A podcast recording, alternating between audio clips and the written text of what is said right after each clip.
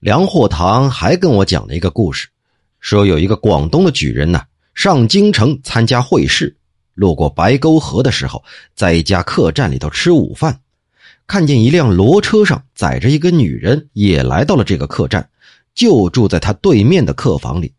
这女人呢，吃完饭先离开了客栈。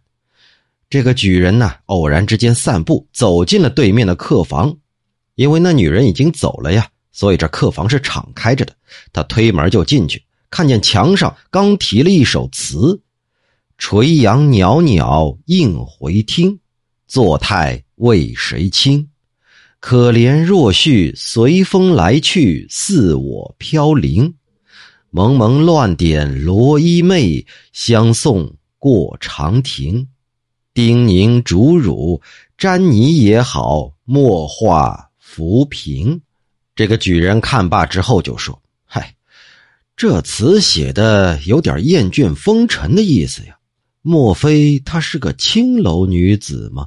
于是呢，这举人呢也是退了房，匆匆的就跟着那个女子同行，一起到了京城。到了京城之后，又派自己的小书童记下那女子下车的地方。后来辗转寻找，终于找到了她，而且还纳了那女子为妾。